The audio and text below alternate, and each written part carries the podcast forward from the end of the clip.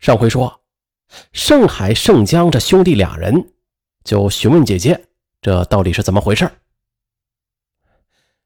孩子，江子，哎，只见姐姐嘴角蠕动了几下，什么也没说，眼泪却唰的就流了出来。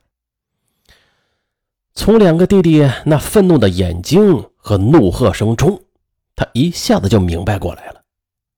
但是。他要怎么向弟弟说呀？快说呀！你不说就有鬼！小弟盛江那稚嫩的童声里也是裹着怒气。对，快说，鬼是谁？大弟弟盛海腾的就站在了他面前，仿佛马上要把他给撕碎似的。是，是咱爹呀！再也无法控制自己了，猛地抬起头，咬着牙对两个弟弟说，接着一下子就扑到了两个弟弟睡的炕上，失声痛哭起来。晴天霹雳一般，兄弟俩是足足的愣了有五分钟。姐，你再说一遍！盛海大吼一声：“咱爹！”他早就不让我和咱娘一块睡觉了，他是硬逼着我去做那种事。啊！天哪！兄弟俩是谁也不再怀疑姐的话了，因为他们清楚的知道，爹他是嫌弃母亲的，并且已经很久不上母亲的屋里去了。接下来就是死一样的沉默。十四五岁的孩子已经知晓人伦天理了，耻辱、愤怒像火一样燃烧着兄弟二人的心。杀了他！哥哥盛海突然大声的说：“好弟弟，这可是咱爹呀！”姐姐浑身一个哆嗦，呼的就爬了起来，她乞求的望着两个怒火燃烧的弟弟。可是，谁见了爹这样啊？他是人吗？这简直是畜生啊！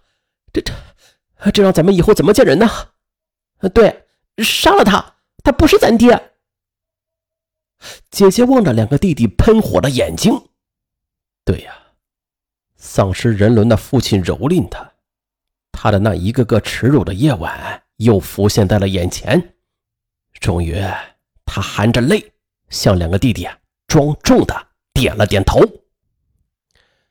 晚饭之后，弟弟盛江跑进饭窝，把剁在菜板上的那把切菜刀就掖到了布衫里，折进他和哥哥睡觉的屋里。接着，把刀就藏到了炕席的底下。这个东西锋利，两下就行了。这弟弟盛江啊，小想的简单。哥哥盛海到底是大一岁，他在院子里转了两圈。就相中了刨地的大镐头，从屋檐下就摘下来，掂了一下，哎呦，这个不错，有七八斤重呢。他很是满意，倚在自己的门口，那这样操作起来呀就方便。兄弟俩在屋里挨坐着，靠在父亲那边的墙根底下，相互的对视了一眼，然后又把耳朵紧紧的贴在墙上。他们在等姐姐的暗号。下午姐弟仨是商定了，晚上姐姐不插门。当父亲的受刑开始之后，姐姐呢就装作无意的敲两下墙，他俩便冲进去。砰砰，墙终于是敲响了。弟弟盛江忽的抓起菜刀就要跑，哎，却被哥哥一把给拽住了。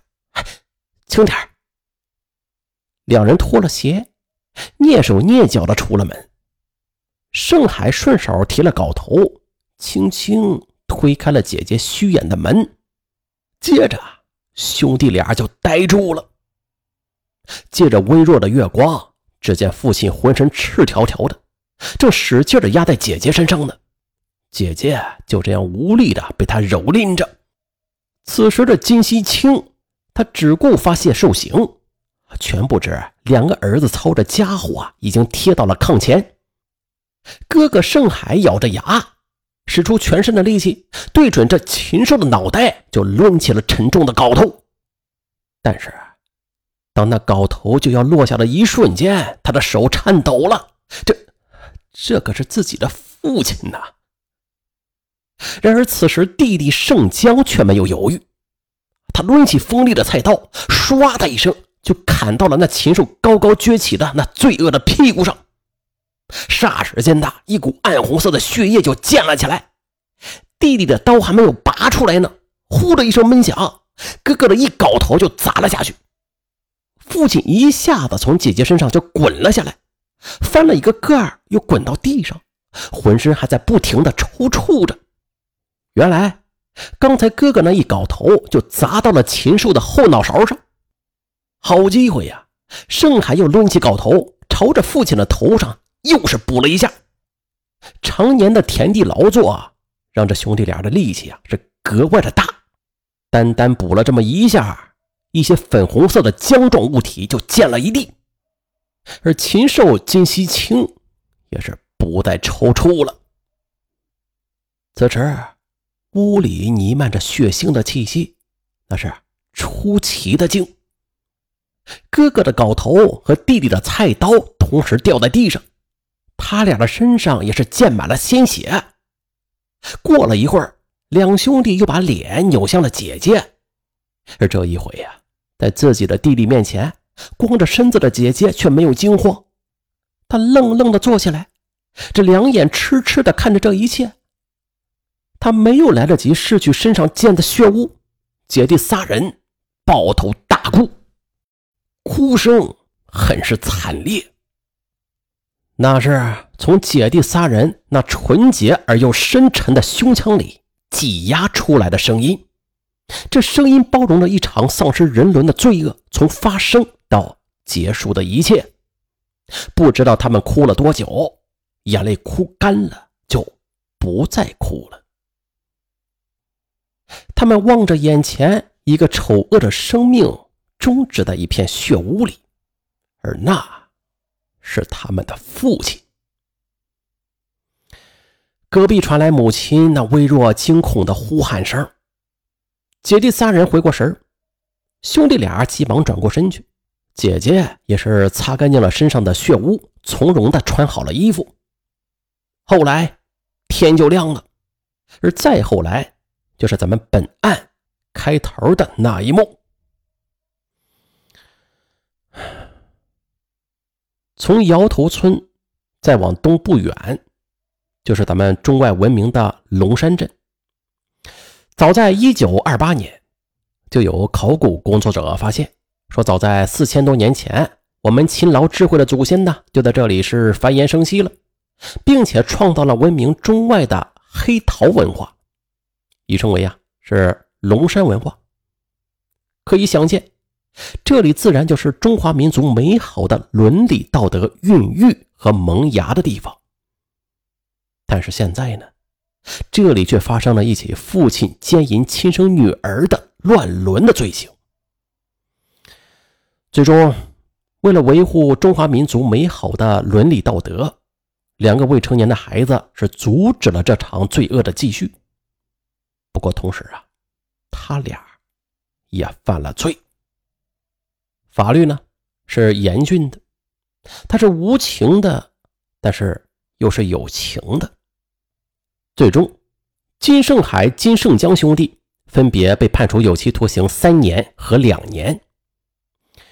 因为这兄弟还都不够服刑年龄，都是因此都是监外执行。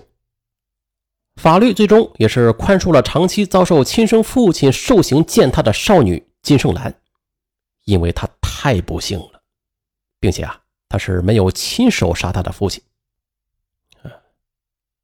龙山镇默默的望着摇头村，摇头村惭愧的望着龙山镇。